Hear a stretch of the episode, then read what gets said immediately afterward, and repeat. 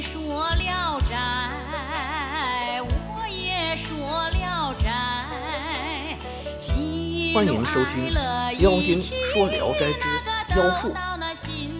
愚公年轻时行侠仗义，喜欢练拳比武，力气大的能把沉重的壶铃举起，旋风般的舞动。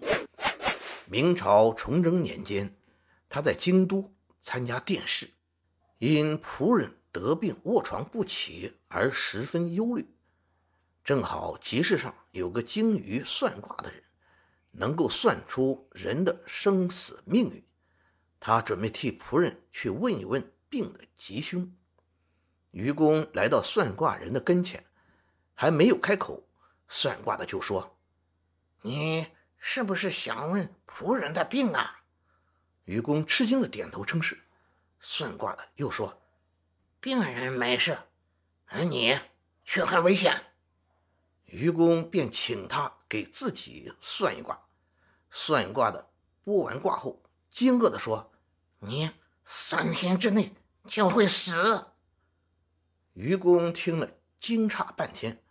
算卦的从容地说：“我有小小的法术，送我十两银子。”就可以替你消灾。愚公自己思忖，生死已经注定，小小法术怎么能解除？他没有答应，起身要走。算卦的说：“吝惜这点钱，不要后悔，不要后悔啊！”爱护愚公的人都为他担心，劝他把所有的钱都拿出来，哀求算卦的人。为他消灾，愚公不听。转眼到了第三天，愚公端端正正地坐在旅店里，静静地观察动静，但一整天都没有什么意外。到了夜晚，愚公关上门，挑亮了灯，靠着宝剑端坐在室中。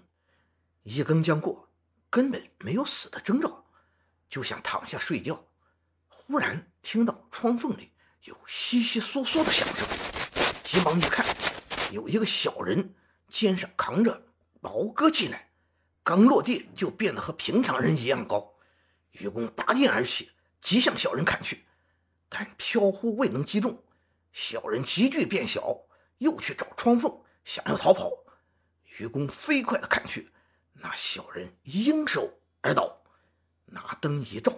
是个纸人，已被拦腰斩断。愚公不敢睡了，坐在那里等待。过了一会儿，一个怪物穿窗进来，面目狰狞如鬼。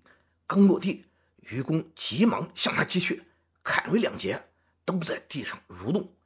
恐怕他再起来，又连连击去，件件都击中，发出的声音不像是软的肉体。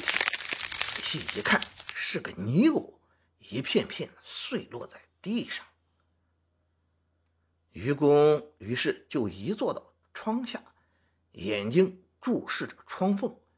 过了很长时间，听到窗外有像牛喘的声音，有个怪物来推窗棂，房间的墙壁被震摇，看上去像要被推倒的样子。愚公害怕被压倒在墙下。心中合计，我冲出去和他斗，便猛然打开门，飞奔而出。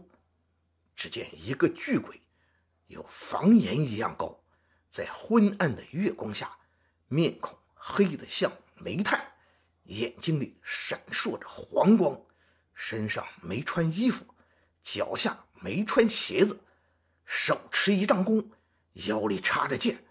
愚公正在惊愕间。鬼已经弯弓射来一箭，愚公急忙用剑隔开，剑落在地上，刚要奔过去，鬼又射来一箭，愚公急忙跳跃躲开，剑穿透墙壁，咔咔作响。鬼非常恼怒，又拔出佩刀，挥舞如风，向愚公猛力劈来。愚公像猴子似的纵身向前一跃，刀。砍在院中的石头上，石头立刻断。愚公趁机钻到鬼的两腿间，挥剑砍削鬼的脚脖子，发出铿然之声。鬼更加愤怒，吼声如雷，转身再剁。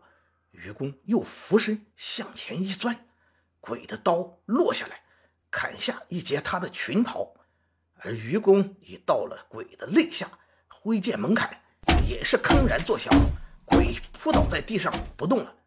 愚公又挥剑乱砍，声音脆裂的像砍木头一样。用灯一照，原来是个木偶，高大如同平常人一样，弓箭还缠在腰间，脸谱刻画的狰狞可怖，凡是被剑砍的地方。都有血流出，愚公怕再来鬼物，便手持烛灯坐到天明，这才悟出鬼物都是那个算卦的人派来的，想把人吓死，以证明他的法术神灵。第二天，愚公便告所有的朋友，约好一起去算卦人的住所。算卦的人老远看见愚公，转眼间就不见了。有人说：“这是隐身术啊，用狗血可破。”愚公按那人说的，准备好了，再次前往。算卦人又像上次那样隐匿起来。愚公急忙用狗血浇他站的地方，可算卦人头上、脸上狗血模糊，目光一闪一闪的。像个鬼一样站在那里，于是就把他押送到衙门处死了。